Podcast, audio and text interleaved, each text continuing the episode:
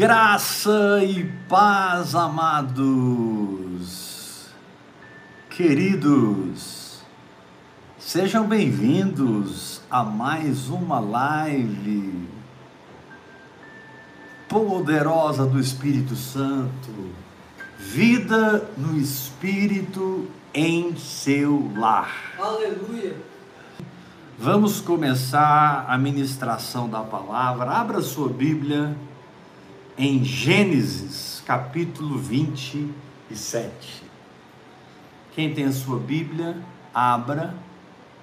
Gênesis 27.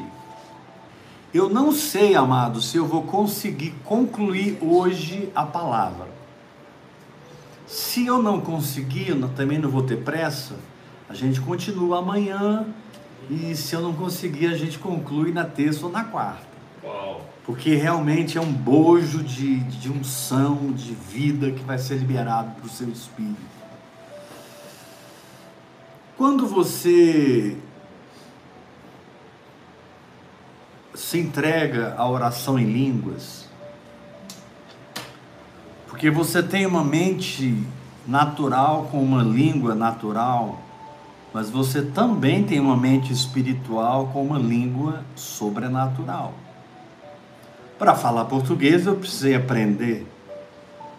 Para falar com Deus na linguagem de Deus, no sobrenatural, eu só precisei usar a fé de uma criança e articular os vocábulos sem depender de um arrepio, sem depender de um sensacionalismo religioso. Eu simplesmente entendo que falo com os meus irmãos em português e na maioria das vezes falo com meu pai,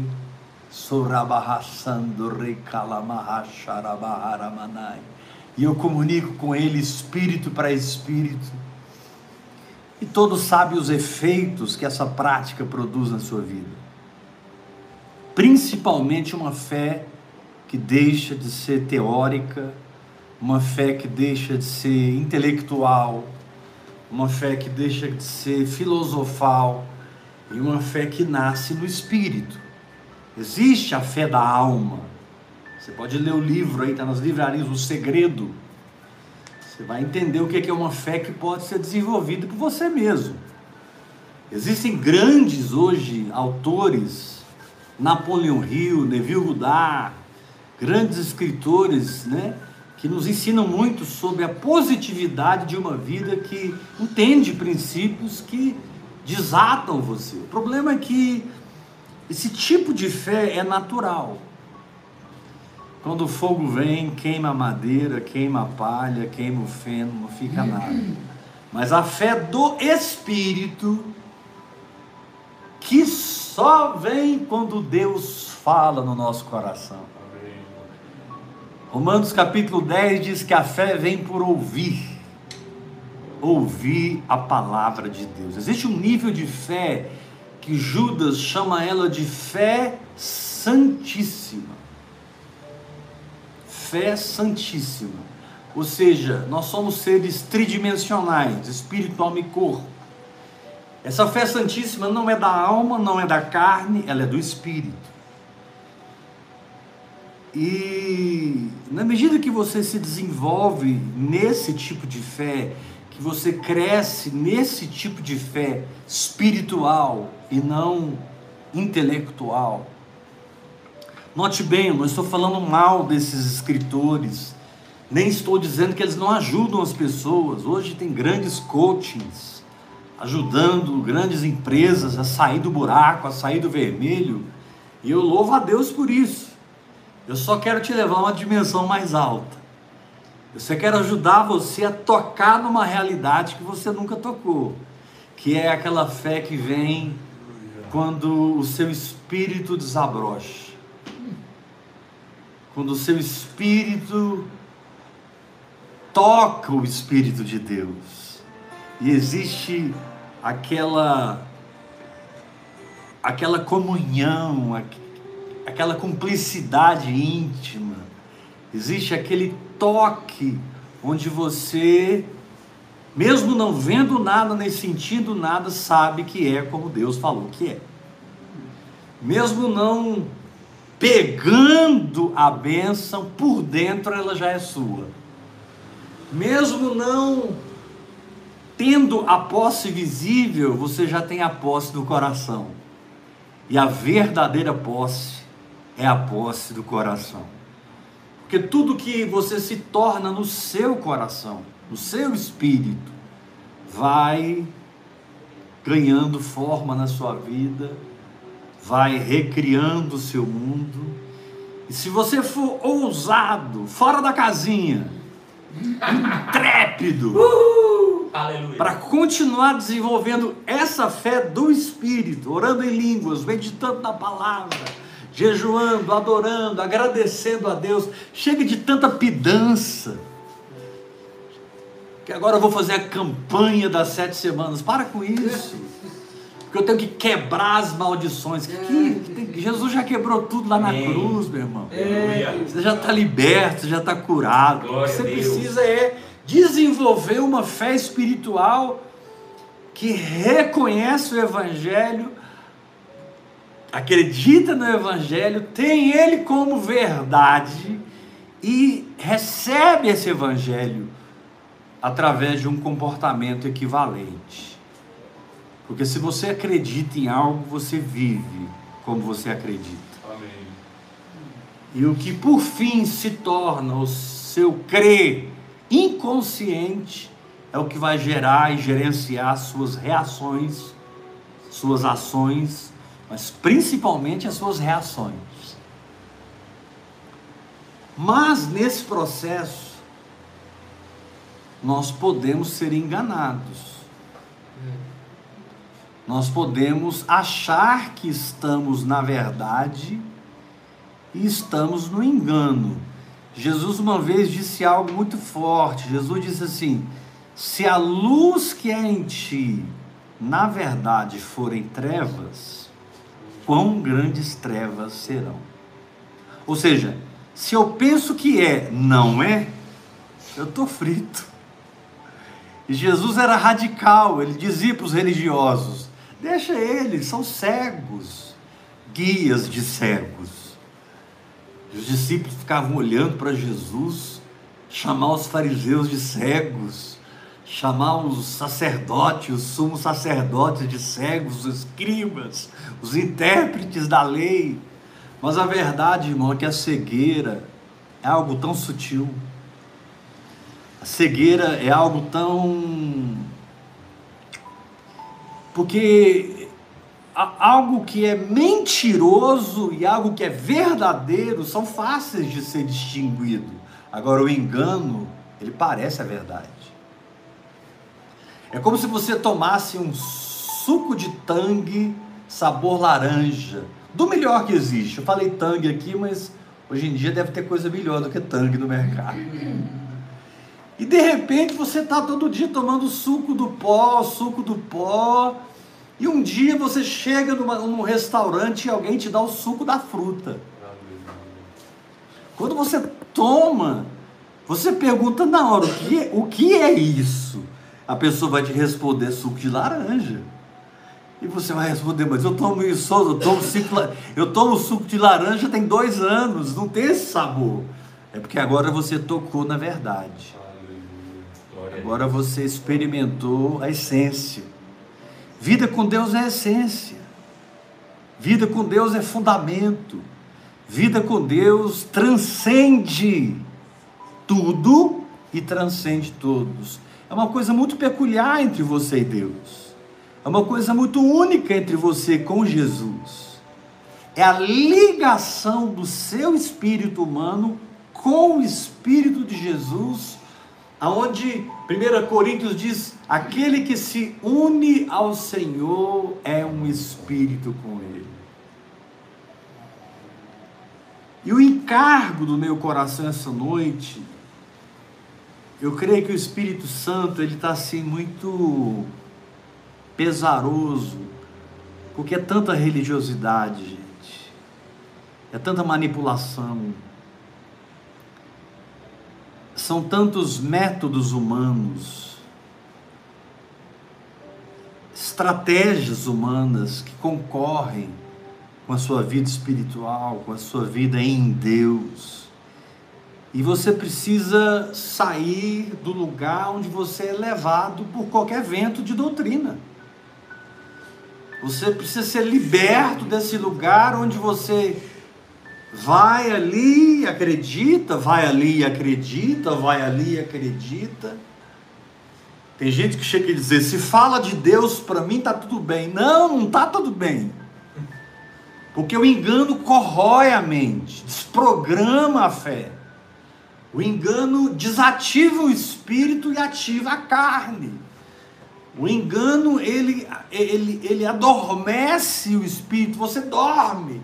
Por isso Paulo fala lá em Efésios capítulo 5, desperta, ó tu que dormes, e Cristo te iluminará dentre os mortos. Interessante que ele não fala que você está morto, ele fala que você está dormindo. Aí você vai acordar no meio de todo mundo que está morto. Pessoas que nunca encontraram com Deus, pessoas que nunca tiveram experiências com Deus, nunca tiveram encontro com Jesus, não têm a consciência espiritual. Repitam comigo: consciência espiritual. Consciência espiritual. Pergunta para o irmão que está ao seu lado: você tem uma consciência espiritual? Aí, aleluia! Você, você é vivo espiritualmente? Porque a pergunta não é de que igreja você pertence. A pergunta não é se você frequenta ou não frequenta. A pergunta é se você por dentro está morto ou por dentro você está vivo.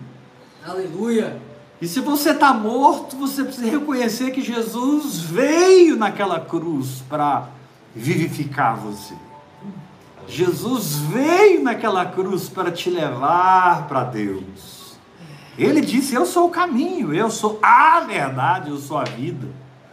Jesus não veio plantar uma igreja, Jesus nunca fundou uma igreja, Jesus nunca construiu um templo, ele nunca levantou uma oferta. Gente, nós precisamos levantar uma grana aqui, o ministério está crescendo muito e a gente precisa levantar aqui uma grana para levantar um templo. Já tem só homens, são 5 mil. Nós precisamos levantar aqui uma catedral da fé em Jerusalém. Isso nunca aconteceu.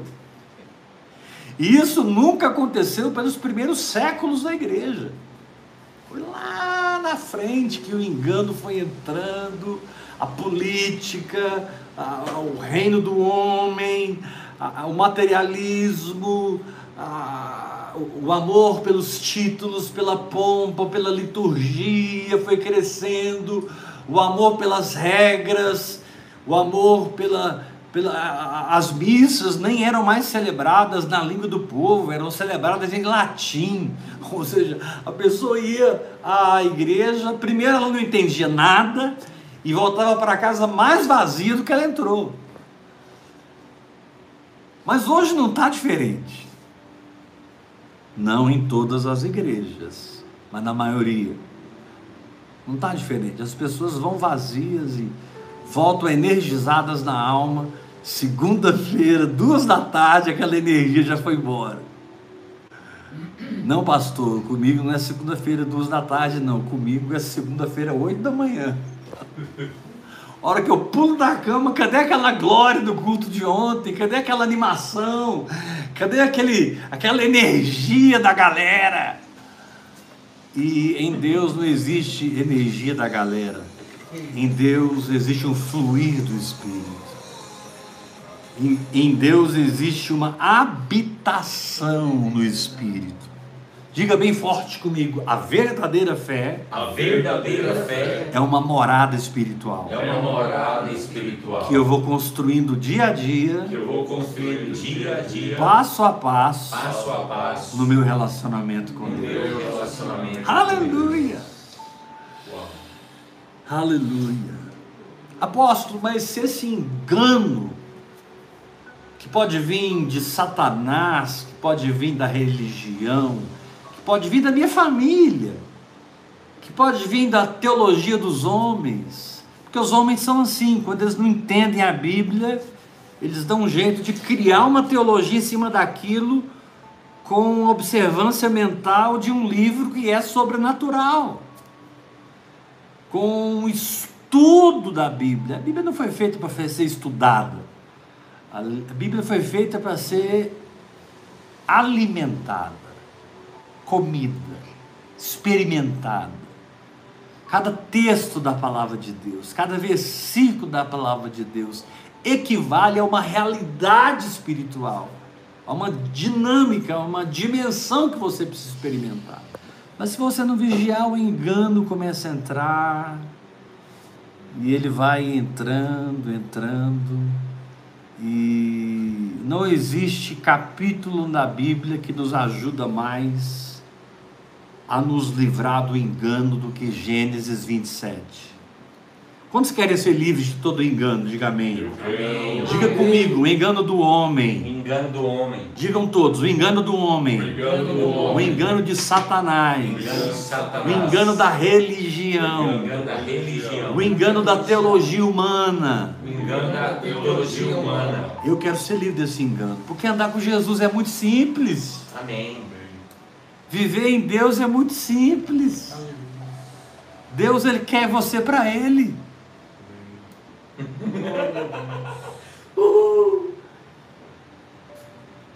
Primeiro princípio: jamais condicione o que você precisa fazer em Deus a algo material ou a qualquer coisa que tente te roubar de simplesmente fazer com o coração puro. Vou repetir e vou te dar e vou ler o texto.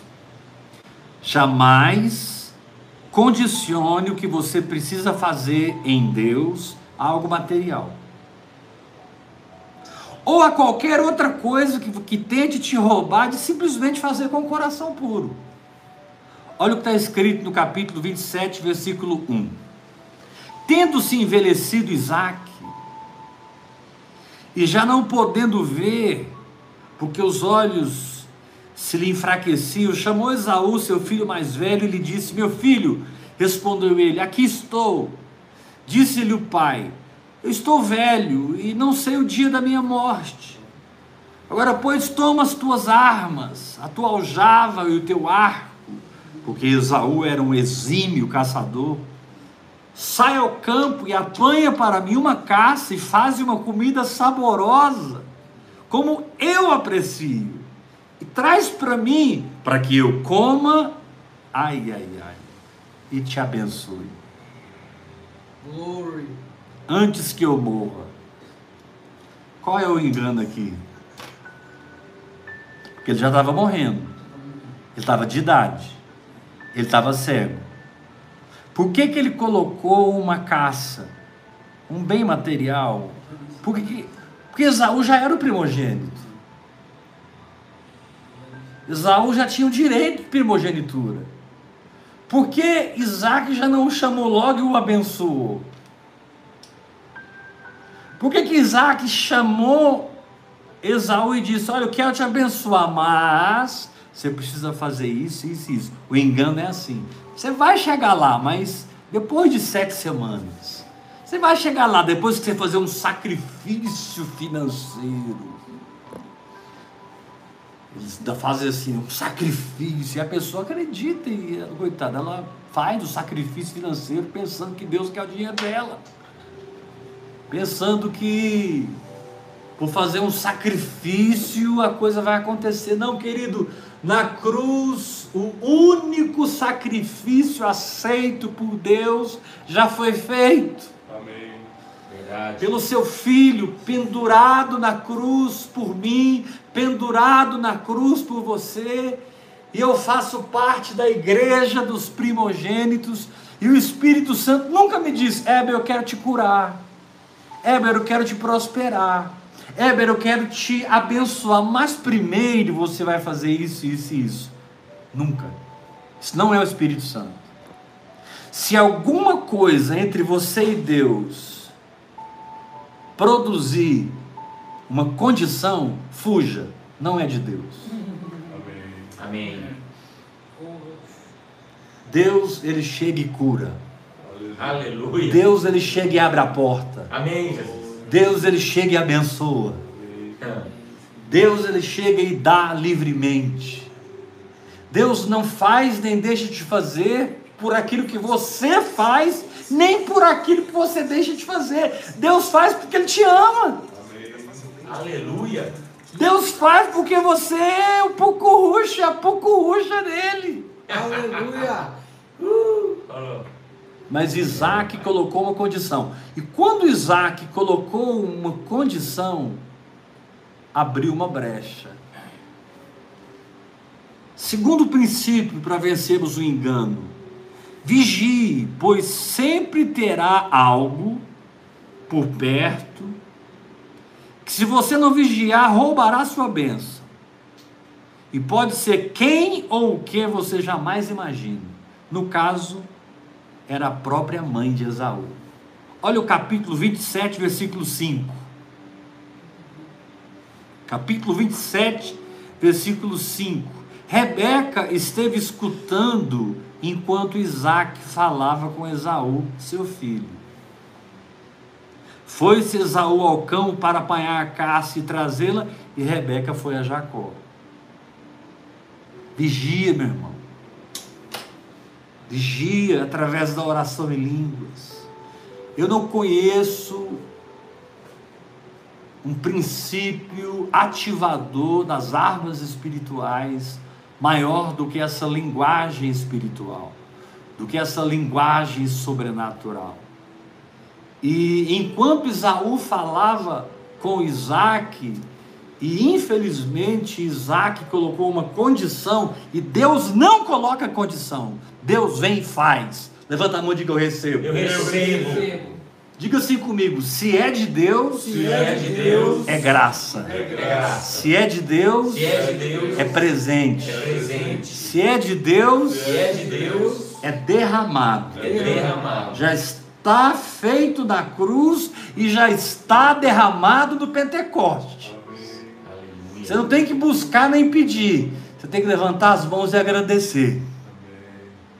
Diga comigo, já me pertence. Já me pertence. Já está em mim. Já está em O maior segredo do milagre é você reconhecer que ele já aconteceu. O maior segredo do sobrenatural é você reconhecê-lo como uma realidade mesmo sem ver. A Bíblia diz: o justo viverá pela fé. fé. Ah, apóstolo, quando parar de doer minha cabeça, eu vou acreditar que eu estou curado. Quando parar de doer, você não precisa acreditar mais. Ah, apóstolo, eu vou ter, eu vou exercer minha fé, que eu sou próspero quando eu conseguir comprar o meu carro novo, quando eu conseguir ofertar no seu ministério, ser um mantenedor, te abençoar, ter muita vontade, aí eu vou crer. Não, querido. A palavra de Deus diz em 2 Coríntios 8, versículo 9, que Jesus Cristo, sendo rico, se fez pobre para que pela sua pobreza nos tornássemos ricos. É, Deus. Diga para o irmão que está ao seu lado, você nem sabe quanto rico você é. Eu sou sabe rico. Você nem você sabe é. quanto rico você Levanta é. sua mão e diga: Eu recebo. Eu recebo. Eu sou próspero. Eu sou abençoado. Mas se você não vigiar, Rebeca fica ali à espreita. Aí você me pergunta, apóstolo, no meu caso, o que seria Rebeca? Eu não sei. Porque pode ser uma situação, pode ser uma pessoa, pode ser um aproveitador, pode ser um falso amigo, um falso irmão, pode ser até uma pessoa que te ama e que pensa que você está errado. Pode ser até um grande amigo seu, cheio de filosofias e se assusta com você vivendo no sobrenatural, se assusta com você vivendo na fé, ele te diz: olha, a coisa não é bem assim. Você está meio fanático. Já ouviu algo assim? Você está meio fanático, você está meio. Você está noiado, você está. Você está. Cara, você está psicótico. Tem que viver. Aí você vai dizer para ele: Não, eu estou debaixo de uma palavra de Deus. E eu não vou permitir que a espreita de Rebeca roube a minha bênção. Terceiro princípio que te livra do engano. Olha lá. Terceiro princípio: o engano ele tem um tipo de ousadia estranha. Ele assume riscos. Quando a pessoa está de engano, ela faz, faz um monte de besteira. Quando a pessoa está de engano, ela bate a cabeça. Ele assume riscos. Chega a ser inconsequente. Meu irmão, a fé não é inconsequente.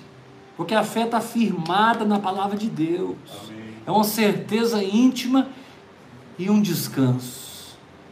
É uma convicção interior e uma paz que toma conta do seu coração, que você dorme à noite. Você, sabe, perde a raiva daquela pessoa. Você perdoa. Você se desarma, você fica sabendo que ela está falando mal de você, aquele te atingia tanto e agora você transcendeu, não, te, não, é que não te atinge, não chega em você mais, não te alcança mais. O salmo diz: me leva para aquela rocha que é mais alta do que eu. Olha o capítulo 27, versículo 6 ao versículo 13. Olha como Rebeca foi inconsequente.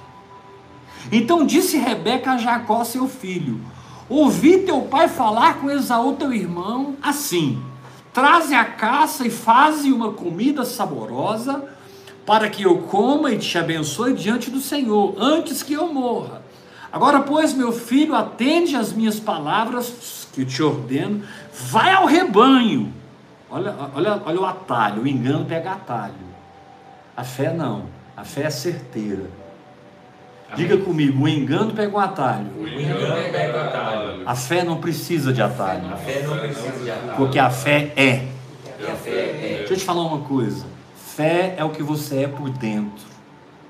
E que te leva a agir, mesmo não vendo, não pegando, não sentindo, mas você tem a capacidade de levantar as mãos e dizer: Pai, tu és tão fiel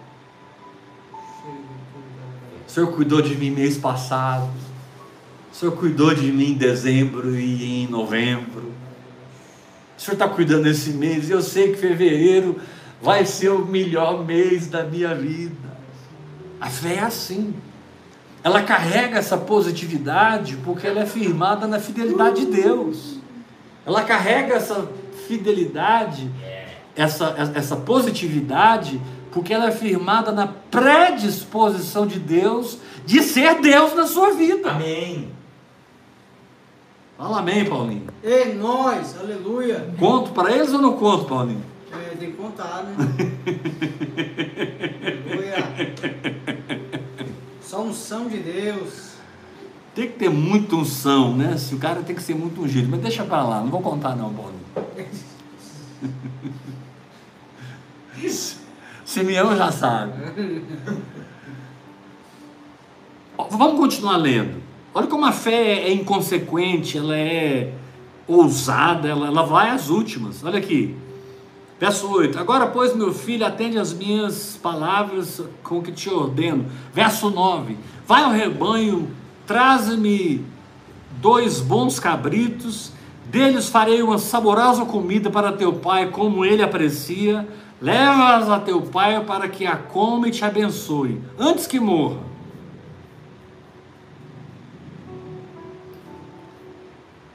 Leva e apresenta ao seu pai antes que morra.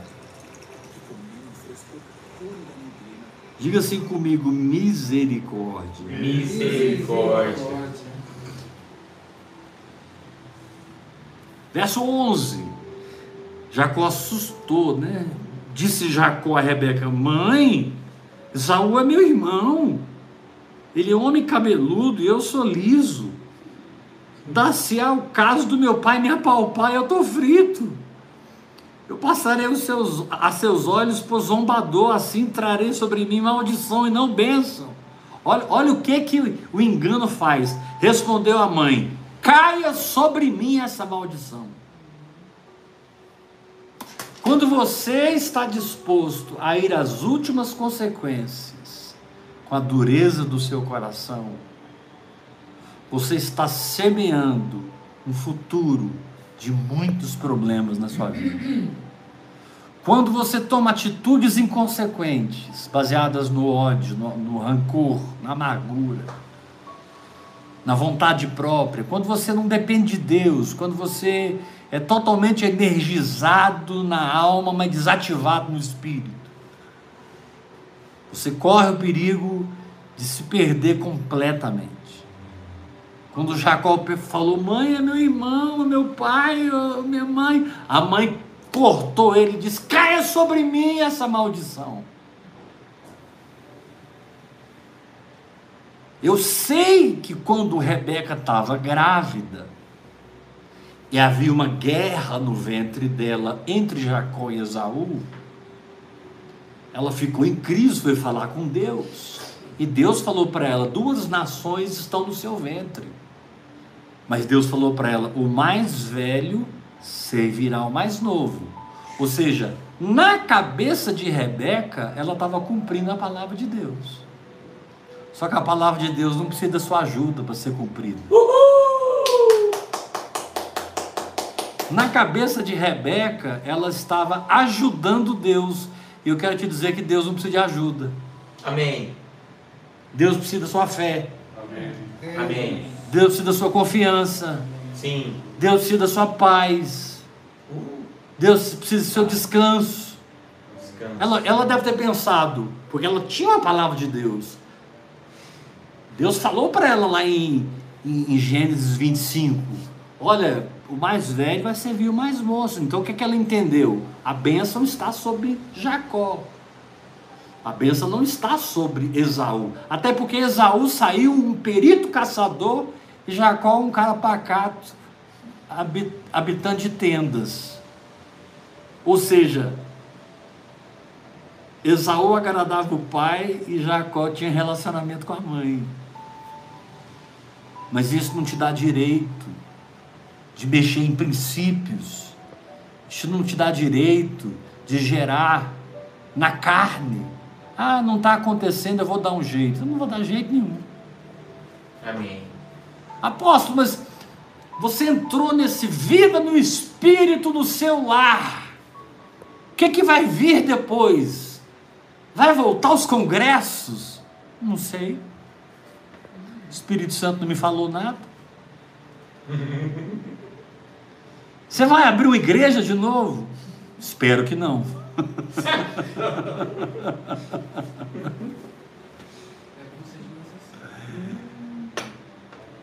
Apóstolo, como é que vai ser? Porque eu, eu, te acompanho já tem 10 anos, te acompanho tem 5 anos, tem gente que me acompanha há 20 anos, mais de 20 anos, e você voltou para sua casa, você está na sala da sua casa, se reunindo com irmãos. Queridos, vocês não têm ideia como é precioso, como tem sido precioso para mim ministrar para esses irmãos aqui na minha casa. Aleluia. Glória a Deus. Vocês não têm ideia como tem sido precioso para mim ministrar para você da minha casa para a sua casa. Aleluia. Amém. Eu nunca tinha experimentado isso.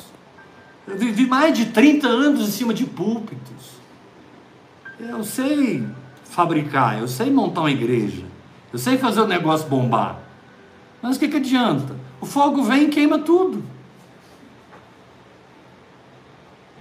O fogo vem, queima madeira, queima o fego, queima a palha. E nós temos hoje, não todos, mas uma geração de líderes que constrói e o diabo derruba, constrói, cai tudo de novo pelo pecado, constrói e destrói tudo por causa da vaidade, da soberba constrói e nunca fica pedra sobre pedra. Espera aí, eu tenho que encontrar um lugar de paz. Eu tenho que encontrar um lugar de fé em fé. O problema é que a gente quer ser grande, a gente quer ser famoso, a gente quer ter muitos seguidores no Instagram. A gente precisa de ter muitos seguidores. Hoje, hoje a moda é seguidores. E Jesus, uma vez, vieram para tentar fazer dele rei. Sabe o que ele fez? Ele fugiu. Vazou. Porque quando Pilatos perdoa Jesus, Pilatos falou para Jesus: Você não sabia que eu posso te livrar se eu quiser, não? Você não sabia que eu tenho poder para te livrar? Jesus olhou para Pilatos e disse: Você não teria poder sobre mim se do céu não fosse dado. Eu quero te falar uma coisa, Pilatos: O meu reino não é desse mundo. Glória a Deus. Aleluia. O meu reino. Sabe qual é o nosso problema, irmãos? Nós queremos viver uma vida de fé, queremos viver uma vida espiritual, queremos viver uma vida mística, de forma saudável em Deus, sem abandonar a vida natural, a vida carnal, o materialismo, a ganância, a avareza. E com isso eu não estou aqui pregando pobreza, com isso eu não estou aqui pregando falta. Deus é o dono do ouro e da prata. O Senhor, lá no céu, rua de ouro. Se você andar com Jesus, você vai prosperar. As coisas vão se abrir para você. Mas esse não é o foco. Ainda que Deus te abençoe financeiramente, Jesus disse: buscai em primeiro lugar o seu reino e a sua justiça, e todas essas coisas vos serão acrescentadas. Muito bom ver as coisas aparecerem na nossa vida, porque Deus mandou, e você sabe que foi Deus. Muito bom ser cuidado pelo Senhor, e você sabe que é Deus. Aleluia.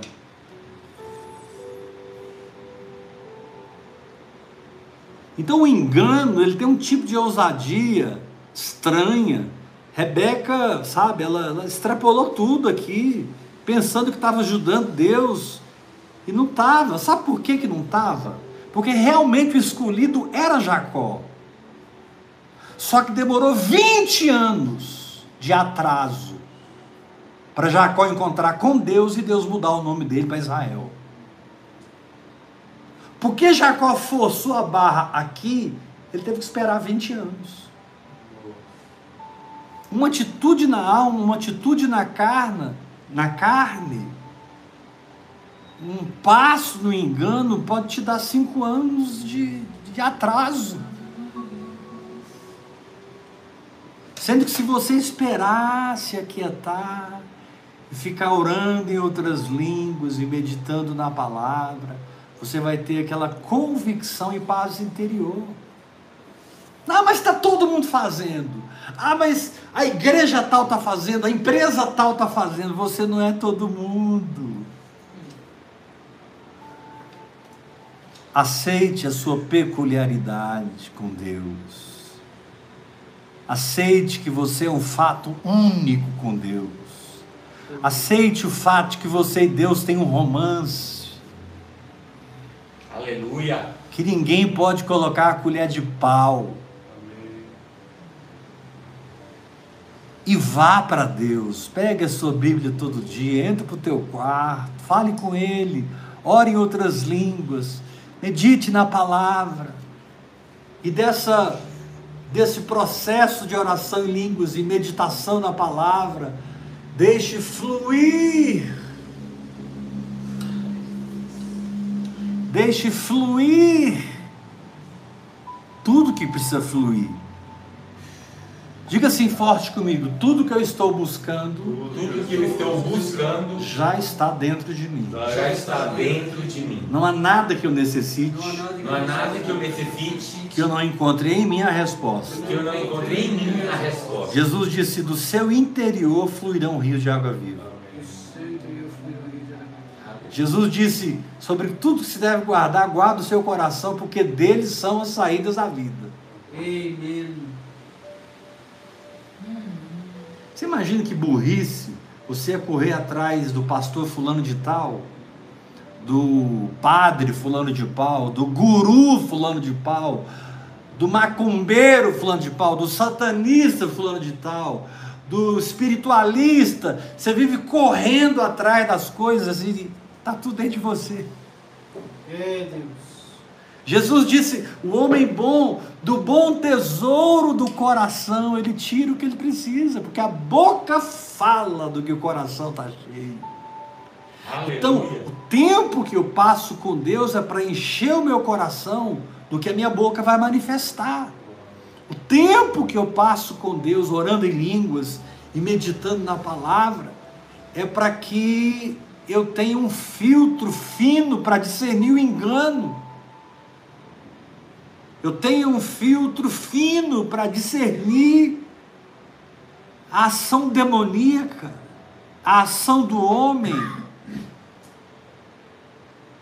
Eu tenho um filtro fino para discernir a religiosidade. A nossa alma é muito religiosa. Muitas pessoas começaram a andar comigo dois, três, quatro anos e não andam mais comigo. Por quê? Porque eu não mudei meu discurso. Eu não mudei minha proposta. Eu não mudei minha mensagem. Eu não vou te ensinar a ter o glamour da religião, a carreira religiosa. Eu não vou te ensinar a ser um assalariado da igreja. Eu não vou te ensinar a fazer da sua empresa seu bezerro de ouro, sua esposa o seu bezerro de ouro, seu marido, seus filhos, sua família o seu bezerro de ouro. Ao Senhor teu Deus adorarás e só a Ele prestarás culto. E quando você vai orando em línguas, orando em línguas, Deus vai podando tudo isso. Toda planta que o meu pai não plantou será arrancada. Posso ouvir um glória a Deus? Glória a Deus. Toda planta que o meu pai não plantou. Agora, como que eu vou descobrir as plantas que o meu pai não plantou no meu coração? Eu tenho que estar perto do meu pai. É Deus. Verdade. Eu tenho que estar rechamandarakalamasurandara. Eu preciso pegar a palavra e gastar tempo com a palavra. Amém. Agora preste atenção nisso. Primeiro, o engano flui de um coração puro que não impõe condições. O engano não, perdão, desculpe. A bênção. A bênção flui de um coração puro que não impõe condições. Segundo, vigie, porque pode ter algo por perto querendo roubar sua bênção. Abre o olho. E pode ser, no caso aqui era a mãe. No caso aqui era a mãe. Cuidado. Terceiro, o engano não tem escrúpulos. Ele vai às últimas consequências. Depois que a pessoa pega o caminho errado, às vezes demora 10, 15 anos para ela parar, pôr a mão na consciência e reconhecer para ela mesma: eu errei. Mas graças a Deus que o Senhor diz: lembra onde caíste, volta lá, Amém. lembra onde caíste, volta lá, às práticas das primeiras obras. Amém. Quarto lugar, o engano. Deixa eu só colocar aqui para falar. O engano, quarto lugar. Isso aqui é forte, hein? Sempre encontrará cúmplices, adjuntores e respaldo por causa da conveniência. A nossa carne tem uma tendência de optar por aquilo que é mais conveniente. E muitas vezes andar na verdade dói. Verdade. Andar na fé dói. Andar no espírito dói. Pessoas saem da sua vida. Não é porque. É porque Deus tirou mesmo. E pessoas entraram na sua vida porque Deus trouxe. Portas se, a- se abrem, portas se fecham. Mas o engano ele vai encontrar um cúmplice. Olha o capítulo 27, versículo 14. 27, 14. Jacó foi, tomou os cabritos e trouxe a sua mãe, que fez uma saborosa comida, como o pai dele apreciava. Ou seja, por mais que Jacó confrontou a mãe e achou estranho, ele cedeu. Ele retrocedeu. Ele não esperou o tempo de Deus. Irmãos, demorou 20 anos para Jacó encontrar com Deus lá no Val de Jaboque. E a Bíblia diz que Jacó lutou com Deus a noite toda. E quando foi de manhã cedo, o anjo falou: Me solta, porque já está amanhecendo o dia. Jacó pulou no anjo: Eu não solto o seu braço, suas pernas, eu não solto se você não me abençoar. Sabe por quê? Porque Jacó recebeu a benção de maneira forçada. Jacó fabricou. Jacó queria algo autêntico. As coisas de Deus são autênticas. Aleluia! Sim, Senhor. As coisas de Deus são verdadeiras. As coisas de Deus elas não são falsificadas. Não tem primeira linha e segunda linha nas questões do espírito. O que existe é o que é do espírito e o que é da carne.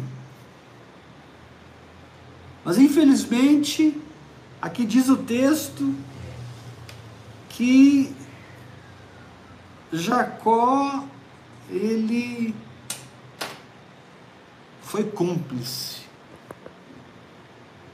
Ele foi lá, pegou os cabritos, e foi convencido pela sua mãe. Cuidado, preste atenção. Quem você está ouvindo? Cuidado com quem você passa tempo. Paulo disse: um pouco de fermento leveda toda a massa. Muitas vezes você está na fé sobrenatural, a fé que opera milagres, as coisas estão acontecendo, você encontra alguém que te dá um banho de água fria. Não é porque ele não te ama, não, é porque ele não está entendendo, ele não ouviu o que você ouviu, ele não tem o discernimento espiritual que você tem, ele não esteve no lugar espiritual que você está, ele não teve o discernimento que você teve, como que essa pessoa vai te aconselhar? Por isso a Bíblia diz: Bem-aventurado o homem que não anda no conselho dos ímpios, não se detém no caminho dos pecadores e nem se assenta na roda dos escarnecedores. Bem-aventurado o homem que não anda no conselho dos ímpios. Querido, esse mundo está te aguardando. Você que ora em línguas, você que é mergulhado na presença de Deus, você que tem dimensões e sabe que está vivendo nelas, dentro do seu espírito. A igreja está te aguardando, os apóstolos, os pastores, os empresários, os funcionários públicos. Essa geração está te aguardando, porque você que passa tempo com Deus, tem uma palavra de Deus para essas pessoas. Amém. Você tem uma sabedoria de Deus para essas pessoas. Quando Jesus visitou a casa de Marta, irmã de Maria e Lázaro, encheu-se a casa de pessoas e Marta, muito ativista, muito preocupada, tentando dar o melhor para todo mundo, corria dali para ali, servia e cozinhava e orientava os empregados. Eles eram uma família muito rica, que moravam fora de Jerusalém, perto do Monte das Oliveiras, em Betânia. De repente, Marta olhou assim, a irmã dela, Maria, estava nos pés de Jesus, quietinha, escutando, bebendo. Ela vira para Jesus, fala, Senhor, Olha a Maria aí. Manda ela vir me ajudar. Manda ela vir servir comigo. Não é justo que eu fique aqui servindo sozinho. Jesus falou para ela: Marta, Marta, andas inquieta.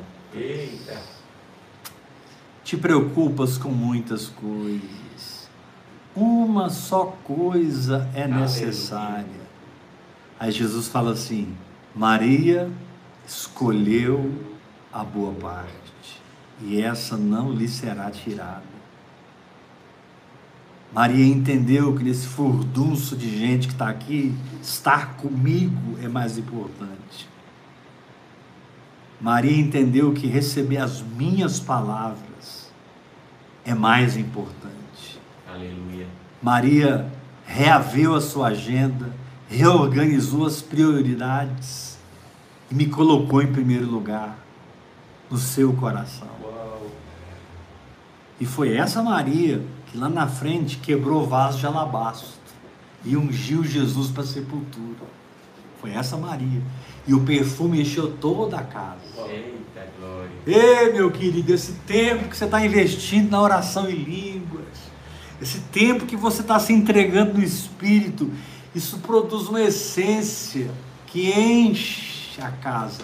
E as pessoas que se aproximam de você tocam na sua realidade espiritual, É, sentem a sua atmosfera celestial, percebem que você tem uma palavra de Deus para eles. Amém. O que é uma palavra de Deus? É uma palavra complicada? O que é uma palavra de Deus? Uma palavra teológica? Doutrinária? Não. Palavra de Deus é uma sabedoria que abre caminhos. Aleluia. Vou repetir. Palavra de Deus é uma sabedoria que abre caminhos. Você pode levantar a mão e dizer: Eu recebo essa palavra? Eu recebo essa palavra. Aleluia. Que o Senhor te dê graça para não colocar condições para a benção. Não manda Esaú e preparar uma comida, não, Isaac. Abençoa logo, seja predisposto, seja gracioso. Não condicione uma coisa legítima, algo que agrada a sua alma. Legitime o que tem que ser legitimado, independente de qualquer coisa. Porque nessa brecha, Rebeca escuta você é enganado. Agora, por que, que ele era enganado? Porque ele estava cego. Olha o capítulo 27, versículo 1. Tendo envelhecido Isaac e já não podendo ver. Estava velho, estava de idade, porque os olhos se lhe enfraqueciam.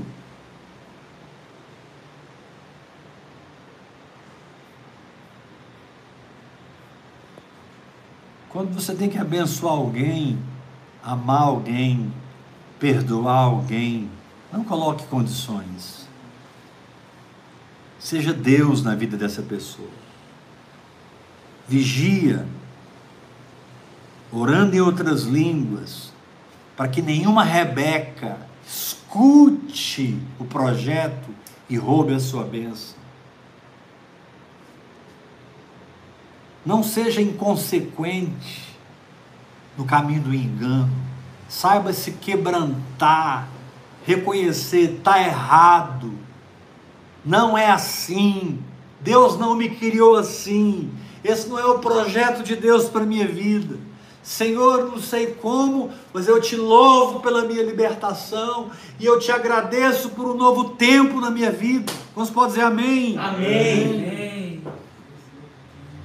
Em último lugar, hoje, porque são 10 pontos, estou parando no quarto. Em último lugar, não seja cúmplice de Rebeca, Jacó. Amém. Não é porque está todo mundo fazendo que você vai fazer. Você tem um compromisso com a voz de Deus. Você tem um compromisso com a palavra de Deus. Você tem um compromisso com deixar Deus fazer. Lembre, a bênção não era de Esaú, a bênção era de Jacó, mas a maneira foi errada. Foi forçada. Você é alguém que ajeita as coisas? Você é alguém que força a barra? Ou você é alguém que crê, descansa e deixa Deus trabalhar? Amém. Você vive correndo atrás, equilibrando pratos.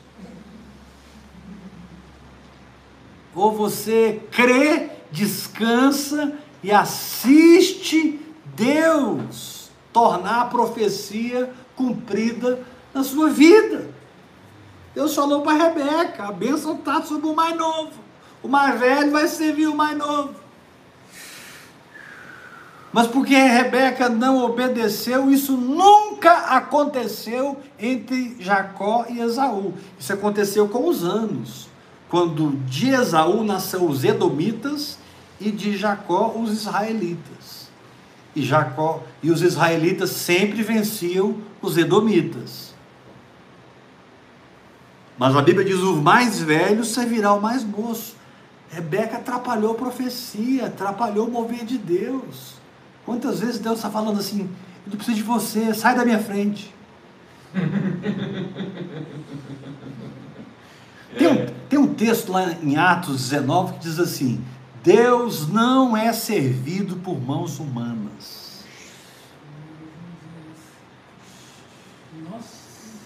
Está lá em Atos capítulo 19. Diz assim: quando Paulo estava falando com os atenienses na Grécia, diz assim: Deus não habita em templos feitos por mãos humanas e nem é servido por mãos humanas, mas nele vivemos, nele existimos e nele nos movemos. Aleluia. Glória a Deus. Nele vivemos, nele existimos e nele nos movemos. Novamente, nele vivemos, nele existimos e nele nos movemos. Aleluia! Não, o engano não vai entrar na minha vida. Glória a Deus. Deixa eu terminar lendo com vocês 2 Tessalonicenses. Esse texto vai chocar muita gente. Mas eu quero que choque mesmo.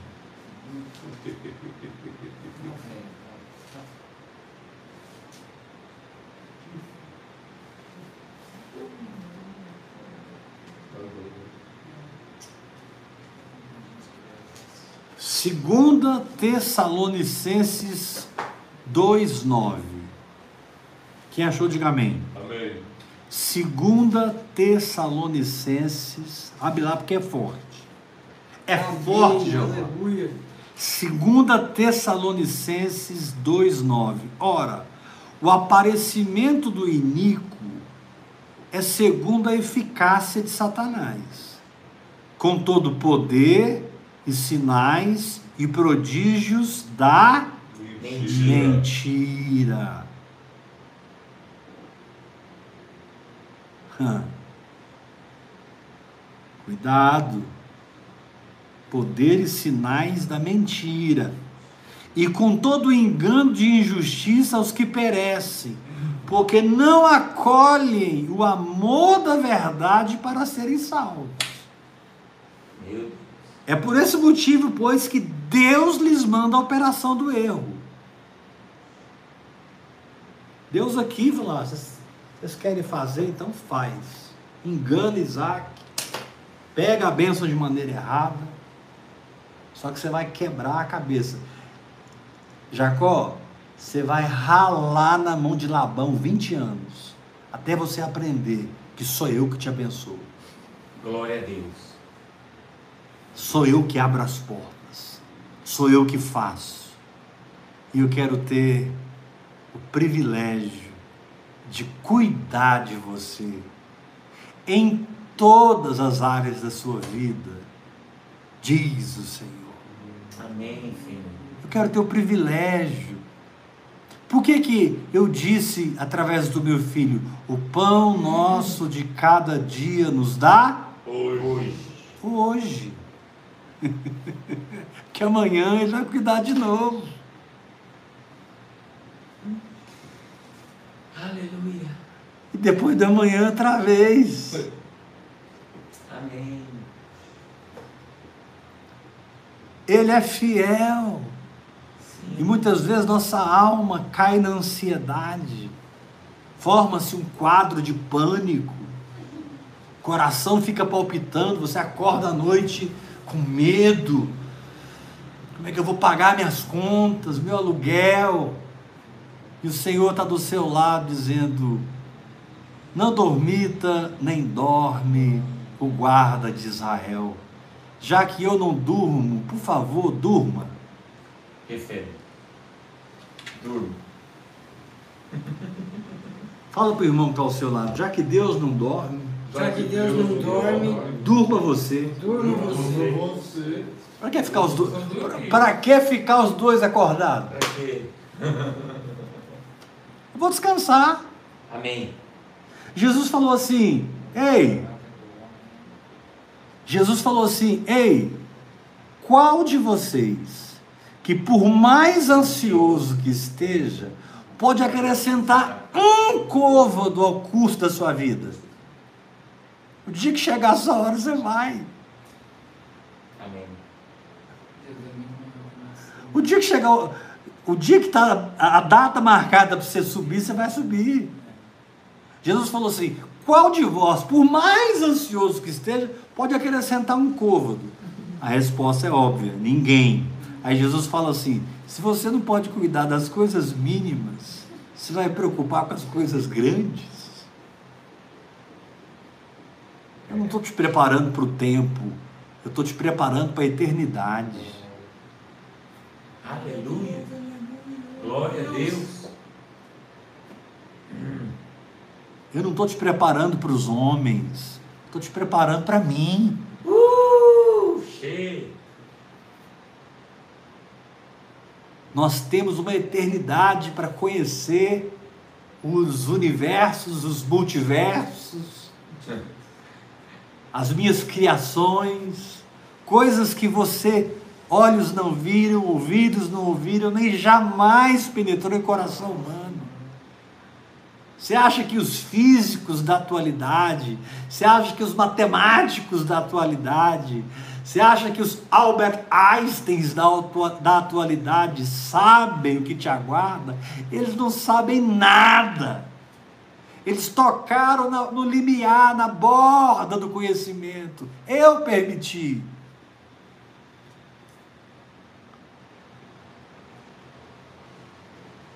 É pregado que o homem está evoluindo. O homem não está evoluindo, irmão. O homem está decaindo. Ele precisa voltar a ser o que ele era lá no Éden. Tranquilo. Aleluia. Diga assim comigo: eu não serei enganado Eu não serei enganado por Rebeca e Jacó. por Rebeca e Jacó. Não serei. Não serei. Não porei condições. Não porei condições. Não vigiarei à espreita. Vigia- vigiarei a espreita. Não serei inconsequente Não serei inconsequente. e nem E cúmplice. nem cúmplice. O engano O engano não será a minha história. não será a minha história. Eu sou filho da palavra. Eu sou filho da palavra. Aleluia! Glória a Deus. Amém. Eu sou filho da palavra. Rebeca e Jacó não vão me enganar. Eu não estou vendo nada, mas eu não ando por vista. Eu ando por fé. Amém. Amanhã nós vamos falar sobre isso. Por que Isaac ficou cego e por que, mesmo cego, ele poderia discernir tudo que estava acontecendo se ele não colocasse o seu apetite acima das suas convicções. Se ele não colocasse o seu apetite acima das suas certezas. Isaac sabia que não era Esaú, sabia que era Jacó, mas por causa da fome, da necessidade, ele preferiu o engano. Eu não. Estou descansado, surfando nesse novo tempo, surfando nessa nova onda. E eu estou a toda nela. Quando ela quebrar na praia, Humildemente eu vou pregar minha prancha, vou nadar novamente para as profundezas e eu vou ver qual é a nova onda que o Espírito irá enviar. Aleluia. Levanta sua mão de que eu recebo. Eu recebo essa palavra. Não seja enganado. Amém. Amém. Sabe? O diabo ele pinta, né? A Bíblia diz lá em 2 Coríntios 11 que Satanás se apresenta como anjo de luz. Tem muita gente que pinta o diabo de chifre, aquele ser horrível, maligno, né? Aquele ser celestial, espiritual, amedrontador. O diabo não é assim não, irmão. O diabo ele vem de uma maneira que se você não tiver afinado no espírito, você cai. Seja afinado no espírito, senão você vai seguir sua alma, você vai seguir sua carne. Você vai tomar decisões naturais que vão trazer consequências. A maior dor de Deus não é porque você não obedece Ele, é porque você não obedecendo vem as consequências. Porque Deus não te manda fazer algo para agradar Ele. Deus te fala para fazer algo pensando em você. Motivação de Deus é você. Como Dave Robertson falava, a fraqueza de Deus é você. Ô, glória. Dave Robertson falava: se Deus tem uma fraqueza, É você. é você. Deus não te proíbe nada, não, te- não- não- é, não é isso. Quando Deus te fala, Ele quer colocar você numa condição melhor. Vamos terminar esse culto domingo à noite, fazendo nossas ofertas. A palavra de Deus diz: Trazei todos os dízimos à casa do tesouro, para que haja mantimento na minha casa. E provai-me nisto, se eu não vos abrir as janelas do céu e não derramar sobre vós bênçãos sem medida. Hoje nós não estamos mais na lei, não é mais uma porcentagem, nós estamos na graça.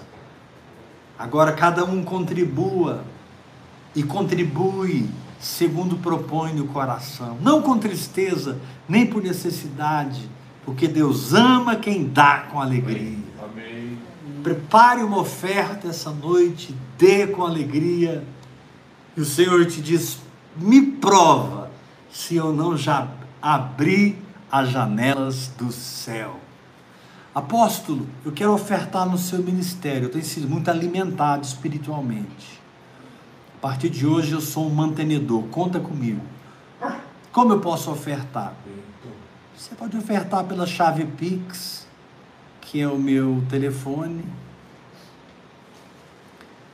629 8223 1222. Graça e paz.